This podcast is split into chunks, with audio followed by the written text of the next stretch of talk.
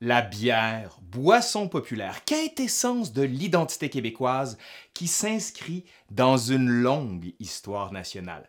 Ben, ça fait écho à un autre grand symbole. Ben oui, vous savez, la fameuse pièce de théâtre. Cette pièce de théâtre mythique, représentée plus de 3300 fois durant 38 ans, un record Guinness, hein, et qui est vue par 3 millions de spectateurs. Brou, bien sûr. La pièce met en scène un espace bien particulier la taverne, et une époque charnière, les fameuses années 80. Bon, elle fait dialoguer des hommes, Marc Messier, Marcel Gauthier, Michel Côté, avinés ou plutôt imbibés de bière, qui sont des véritables piliers de taverne. Cette comédie s'inscrit dans un contexte, celui de l'ouverture obligatoire par la loi gouvernementale de 1982 des tavernes aux femmes. Oh! Des femmes dans les tavernes. Bon, on se calme là quand même. C'est la fin d'une époque, oui, c'est la fin de la ségrégation sexuelle, mais c'est aussi cette pièce de brou pour plusieurs l'image d'un Québec ouvrier et populaire révolu. C'est l'âge des tavernes. Allez, aujourd'hui, à l'Histoire nous le dira, la bière, comme dans la fameuse chanson Prendre un verre de bière, mon minou et que je l'ai pas. Pour la oh, non. il faut boire un petit brin. Prends un verre de bière, mon minou.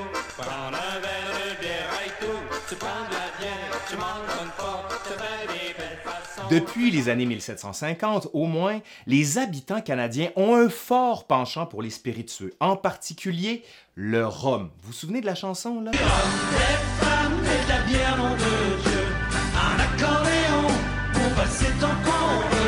c'est la boisson des gens du commun. On boit aussi du vin d'abord français, puis espagnol et portugais après la conquête britannique de 1759, mais surtout dans les villes et chez les gens les plus fortunés. Le rhum, comme dans toutes les colonies d'Amérique du Nord, est une boisson omniprésente qui est facile à transporter, à stocker et qui est, en définitive, peu coûteuse à produire, car la matière première est issue de l'exploitation intensive des esclaves africains dans les Antilles. La bière est plus délicate. Ben oui, ça fait bizarre à dire. Hein. En Nouvelle-France, on retrouve quelques brasseurs et quelques tentatives, dont la fameuse brasserie de Jean Talon au 17e siècle. On boit de la bière à défaut d'avoir accès à du rhum ou à du vin au moment des guerres, par exemple.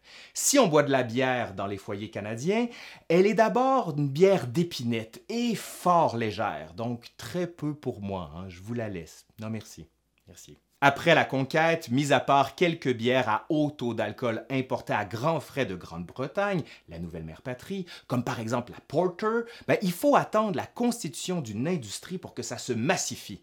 Ben oui, il faut la produire à partir de grains, l'orge, cultivée et transformée localement. Il faut aussi des capitaux et un réseau de distribution établi, ce qui n'est pas du tout le cas à l'époque. Il en est de même pour les alcools de grains comme le gin ou le whisky. Dès la fin du 18e siècle, plusieurs brasseries et distilleries sont mises sur pied dans les trois villes du Bas-Canada, Québec, Trois-Rivières et Montréal, ce qu'on appelle la Sainte Trinité des villes. La plus connue de ces entreprises est celle qui résistera au test du temps.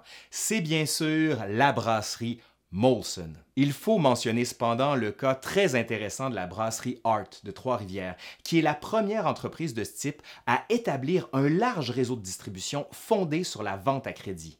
Au début du 19e siècle, ce réseau allait même jusqu'à Montréal. Malgré quelques tentatives et le support législatif de l'Assemblée du Bas-Canada, la cidriculture ne prendra jamais véritablement son envol. C'est seulement au 20e siècle qu'elle devient une industrie phare du terroir québécois.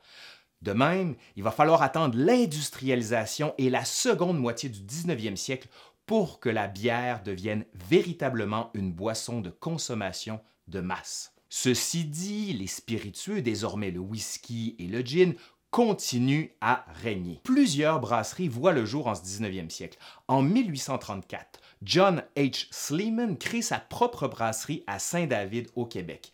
Arrive ensuite la Boswell, la McCollum's Brewery et la plus sérieuse concurrente de Molson est fondée en 1847 par John Kinder Labatt à London, Ontario. Le Canada et le Québec n'est pas épargné par la vague prohibitionniste. En 1919, le Québec a voté majoritairement par référendum afin d'exclure la bière, le vin et le cidre de la loi provinciale sur la prohibition. Hey, parle-moi de ça, toi! Un référendum gagnant! C'est rare qu'on voit ça, hein? Cette loi ne demeurera en vigueur que deux ans en 1921 est mis sur pied la Commission des liqueurs. Ce monopole d'État sur l'importation et la distribution de spiritueux et d'alcool étrangers est aussi investi du pouvoir de décerner les permis des ventes d'alcool aux taverniers et autres débiteurs de boissons. L'idée déclarée, comme c'est souvent le cas, est de réduire l'accès à ce qui est considéré comme le plus pernicieux des types d'alcool, les spiritueux. C'est d'abord à ce moment-là que la bière devient véritablement un produit de consommation de masse. C'est aussi à ce moment que l'oligopole des grands brasseurs s'établit. Oligopole qui existe toujours d'ailleurs et qui, malgré le mouvement des microbrasseries et autres brasseries artisanales depuis le début des années 1990, n'en demeure pas moins bien présent. Apparaissent les brasseries Massawipi, le Cheval Blanc, les Brasseurs du Nord, McCausland, Unibrou et plein d'autres. C'est vraiment la grande révolution des microbrasseries. Là. Bon, si on en revient à Brou, hein, pourquoi les femmes n'allaient pas prendre un petit verre de bière dans les tavernes? Hein? Parce qu'il me semble que aiment ça, la bière, les femmes. Oui.